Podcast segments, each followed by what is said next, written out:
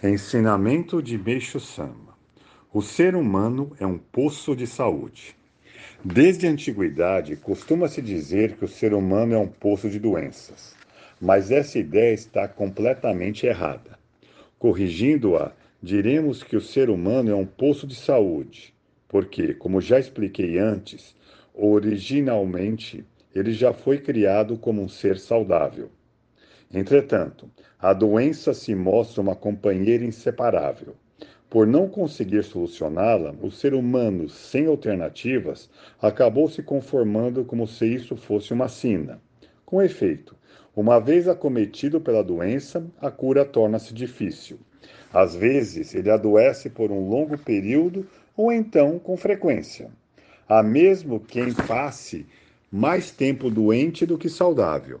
Justifica-se, pois, dizer que o ser humano é um poço de doenças. Aliás, a expressão deve ter surgido devido ao prolongamento de tal situação.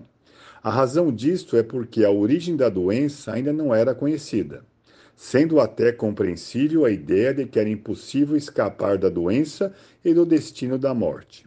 Foi por esta razão que Buda Sakyamuni falou sobre a resignação diante do sofrimento do nascimento, da doença, da velhice e da morte.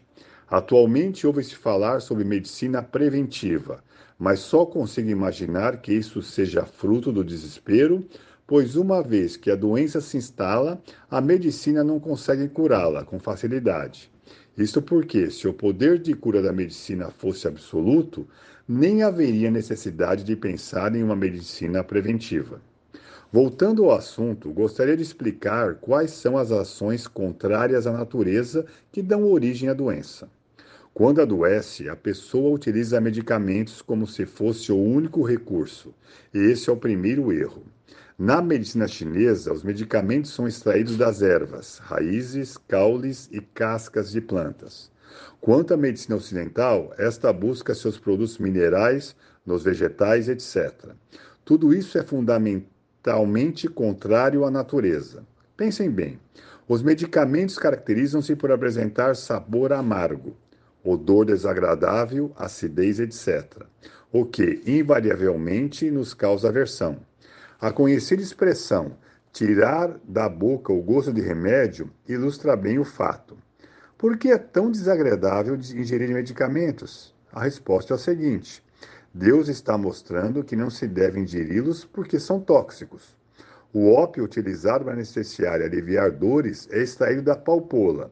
Originalmente, Deus criou essa flor para alegrar os olhos do, do ser humano e jamais com o objetivo de que fosse introduzida em seu corpo.